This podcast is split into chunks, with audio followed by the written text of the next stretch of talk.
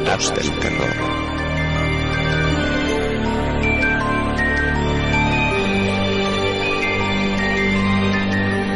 Mammatus, las tristes e hirientes lágrimas de Dios. Si alguien tiene la suerte de leer estas líneas y ha sobrevivido a la furia que el cielo desencadenó, nos gustaría que recordara la fecha del 22 de noviembre de 2014 como el día en que la humanidad se enfrentó prácticamente a su absoluta exterminación.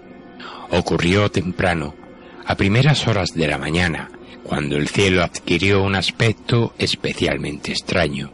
Había sido una noche calurosa, impropia para la época en la que estábamos, la atmósfera se había secado de forma singular, como si se hubiera cargado de una angustiosa electricidad.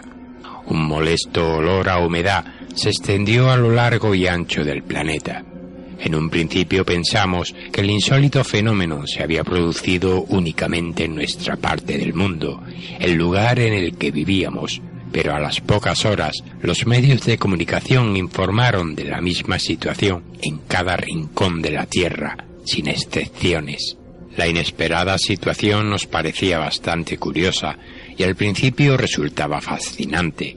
El cielo había adoptado una forma inquietante, como si se hubiera cubierto de una masa gelatinosa, un manto compacto de algodón, varias nubes impresionantes y de un sucio color gris se asomaron bajo esa misteriosa superficie y lo que nos llamó poderosamente la atención era la forma de las mismas.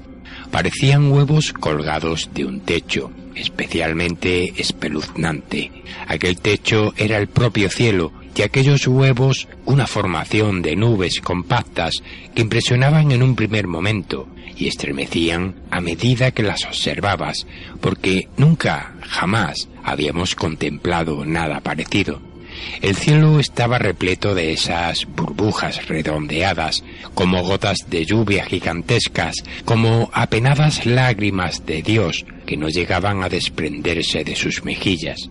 Muchos lo hablamos y llegamos a la misma conclusión. El cielo parecía estar forrado de una especie de panel, como en una colmena, donde las nubes grises, de cierto tono azulado, formaban numerosos puntos hinchados que cubrían el cielo hasta perderse en la lejanía del horizonte.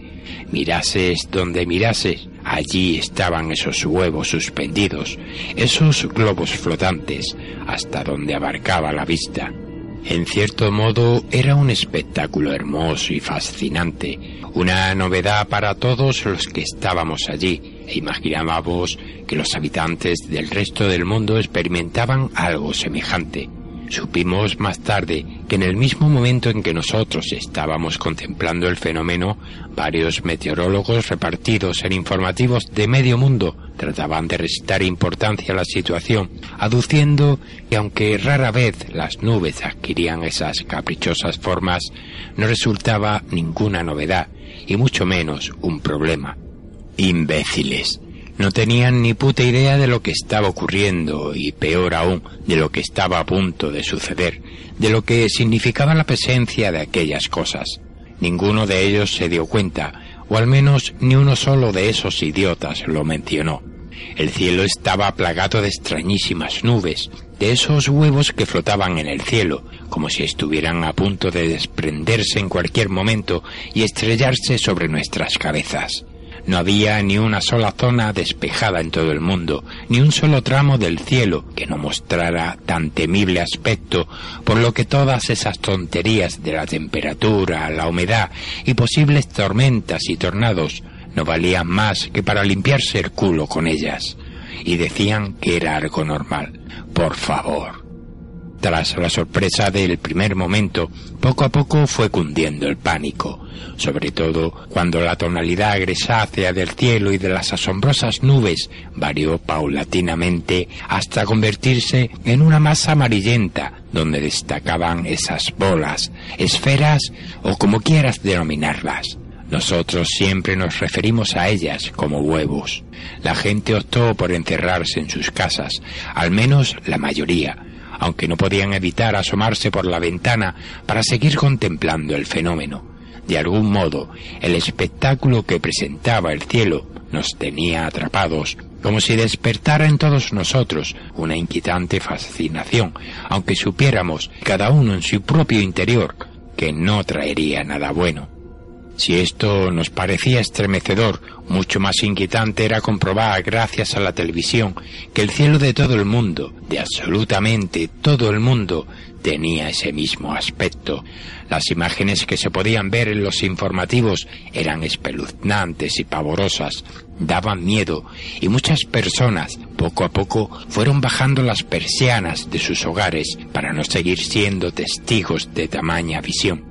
Quienes tenían sótano en ellos se encerraron, quizá porque en el fondo de sus conciencias algo les decía que la tragedia estaba a punto de desencadenarse. Otros, muchos, quizás miles, se refugiaron en las iglesias, como si sus rezos y oraciones pudieran secar lo que muchos consideraron las tristes lágrimas de Dios, que no tardarían en convertirse en hirientes y exterminadoras. Para nosotros, como os he dicho, eran huevos y como huevos se quedaron. Permanecimos durante algún tiempo más en mitad de la calle. Ningún coche circulaba por la carretera. Las autopistas estaban llenas de vehículos inmóviles y sus ocupantes se encontraban fuera mirando hacia el cielo, algunos de ellos con prismáticos, y no sabemos con certeza si ellos pudieron apreciar más detalles de los que nosotros contemplábamos a simple vista pudimos comprobar y lo comentamos con las personas que estaban a nuestro alrededor, que el ambiente se había secado aún más, pese al fuerte y pestilente olor a humedad que nos llegaba desde arriba. Pensamos que en cualquier momento esas extrañas nubes dejarían paso a una lluvia torrencial, porque daba la impresión de que estaban reteniendo el agua, como si fueran bolsas que se iban llenando poco a poco, globos hinchados de aire que rebosarían agua en cuestión de minutos lejos de convertirse en masas flotantes, oscuras y amenazantes que pudieran anunciar tormenta, la tonalidad amarillenta del cielo fue creciendo y pensamos que el sol trataba de hacerse un hueco a través de la masa opaca que cubría el cielo, mientras esos huevos mantenían un color blanco como la nieve.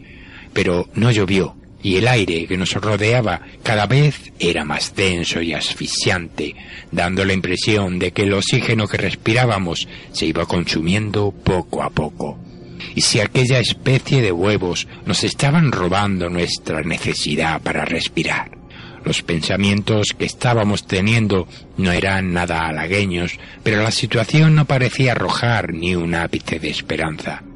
Y la más leve brisa corría a nuestro alrededor y descubrimos algunos rostros cercanos que comenzaban a mostrar expresiones de preocupación, probablemente incluso los nuestros. Y poco después, casi de forma inesperada, el cielo dejó de estar amarillo para convertirse en una masa rojiza incandescente, donde las nubes de bola destacaban por adquirir una tonalidad marmórea y brillante, lo que les daba un aspecto de huevo mucho más real. En la televisión, según supimos después, comenzaron a recomendar que la gente se encerrara en sus casas hasta nuevo aviso, aunque no arrojaron mucha más información. El miedo se había instalado en el corazón de todos y cada uno de los humanos, y jamás olvidaremos el rostro de espanto, horror y preocupación que vimos en Susana Griso y Alfonso Egea, que se mantuvieron al frente de espejo público hasta el momento en que la conexión se interrumpió definitivamente aún en sus miradas atrapadas por el miedo, en sus rostros temblorosos y casi desencajados, podía entenderse la condición de dos excelentes profesionales.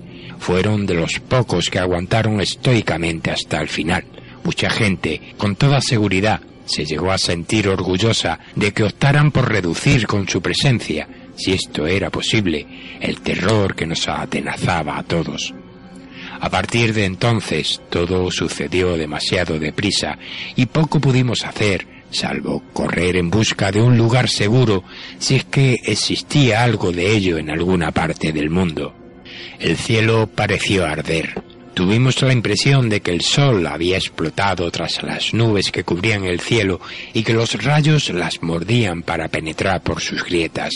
Era cuestión de tiempo de que nos alcanzaran y destruyeran.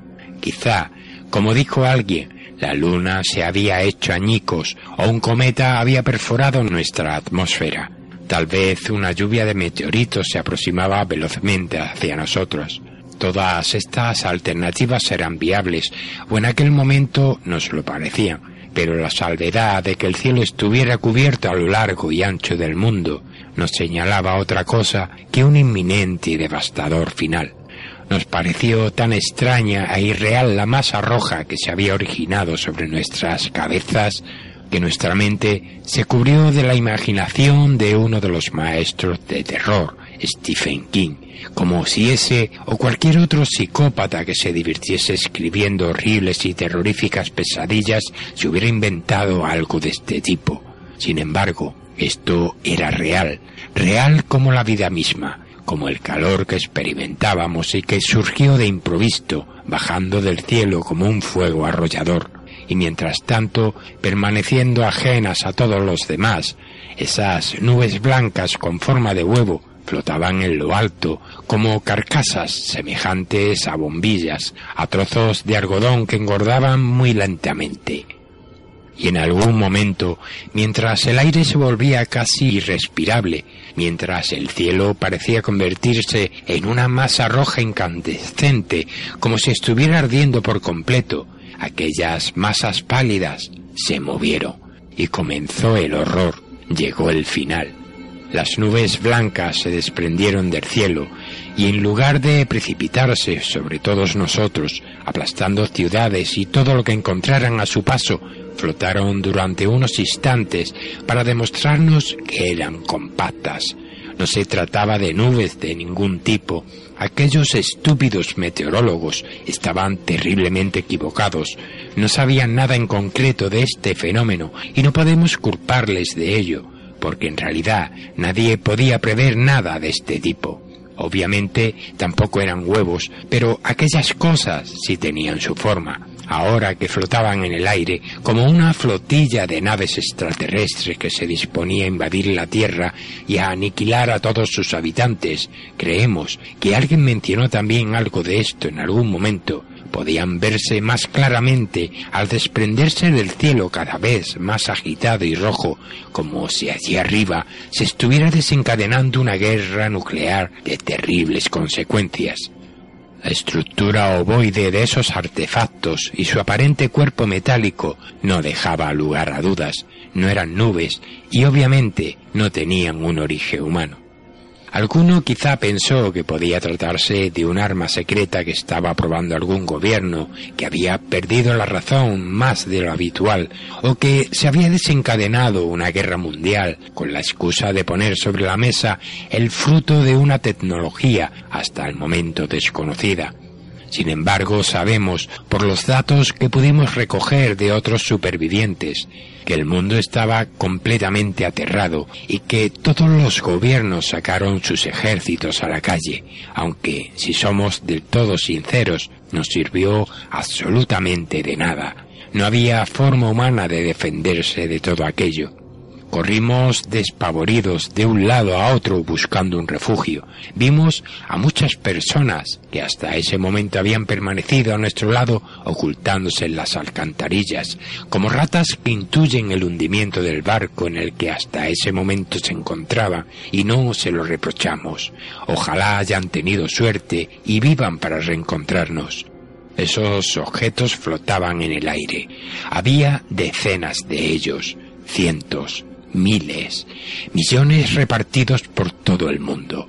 Podrían tener una altura de cuatro o cinco metros por tres de ancho, blancos todos ellos, sin distintivos, con forma ovalada y permanecían estáticos bajo el cielo rojo, atroz y abominable, que se agitaba como un bosque en llamas por encima de ellos. Durante horas permanecieron quietas, Parecían estar observando todos alrededor y fuera lo que fuese. Daba miedo sentirlos ahí arriba, como ojos acechantes e inteligentes. Nos quedó claro que tenían una estructura metálica, que eran objetos, nada de formas gaseosas, ni nada que pudiera considerarse como un fenómeno atmosférico, porque produciendo un ruido semejante al chirriar de una puerta con las bisagras oxidadas, todas aquellas formas ovaladas se fueron abriendo muy lentamente. Los misteriosos objetos flotantes se partieron en dos, como almejas que se abren, como huevos rotos antes de ser echados a una sartén, y su interior no estaba vacío.